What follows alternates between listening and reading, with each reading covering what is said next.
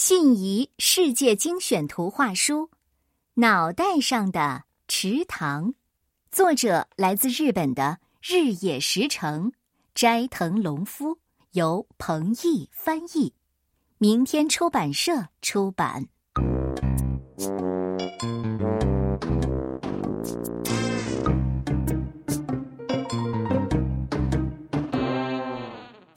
从前，村里有个男人，人称懒汉募兵卫。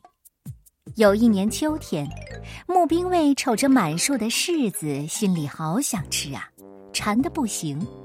可他只是瞅着柿子树，呃，爬到树上摘柿子太麻烦了，架梯子上树揪柿子，呃，太麻烦了，捡掉到地上的柿子。那也太麻烦了，要不他怎么叫懒汉募兵卫呢？瞅着瞅着，募兵卫想出了一个好主意。诶，有了！反正柿子会从树上掉下来，我就站在树下，张开嘴巴等着柿子，嘿，掉进我的嘴巴里好了。于是他站到柿子树下，嘴巴能张多大就多大。可是事情没有那么顺利，柿子是掉下来了，不过没有掉进他的嘴巴里，而是吧唧掉到了他的脑袋上。柿子摔了个稀烂，脑袋上只剩下一粒种子。募兵卫连把种子拿下来都嫌麻烦，结果留在脑袋上的那粒种子发芽了，小苗蹭蹭的长大，长出了树枝，长出了密密麻麻的树叶，最后长成了一棵又粗又大的柿子树，还结了一树的柿子呢。脑袋上结柿子，这多稀罕呐！于是，募兵卫便出发去镇上，边走边吆喝：“哎，有人要买脑袋上长的柿子吗？”“哎，可不是嘛！这脑袋上的柿子太稀罕了。”镇上的人们嚷嚷着，一下子就把柿子给买光了。募兵卫呢，挣了一笔大钱。可是村里人有看不顺眼的。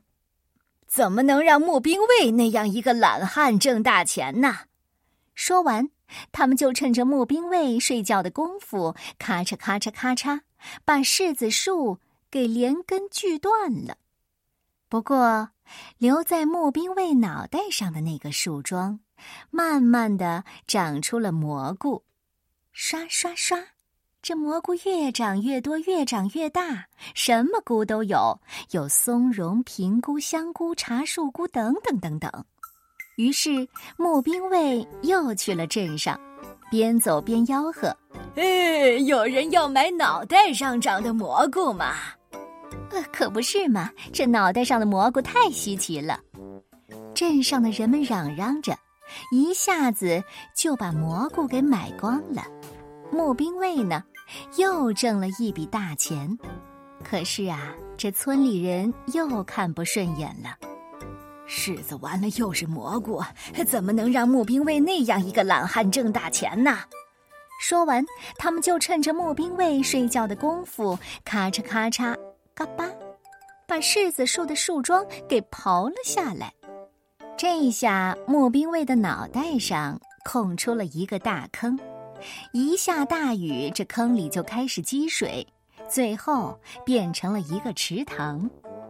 鲫鱼、鲤鱼在池塘里游来游去，泥鳅、鳗鱼也在池塘里游来游去。野鸭飞了过来，一条接一条的吃起鱼来。吃完，野鸭全挤在一起，沉沉的睡着了。哎，我的运气怎么这么好啊！募兵卫抓起一只野鸭，吊在腰带上；又抓起一只野鸭，吊在腰带上。最后一只不剩，全都拴在了腰带上。可是，事情没有那么顺利。有一只野鸭醒了，嘎的叫了一声，飞了起来。其他的野鸭都被惊醒了，就这么系在一起飞起来了。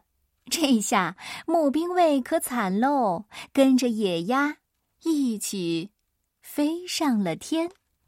野鸭越飞越高，募兵卫叫了起来：“哎，把我放下来！哎，放下来！”可是有什么用呢？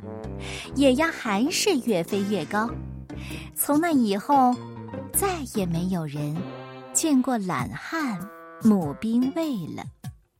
我的故事也讲完了。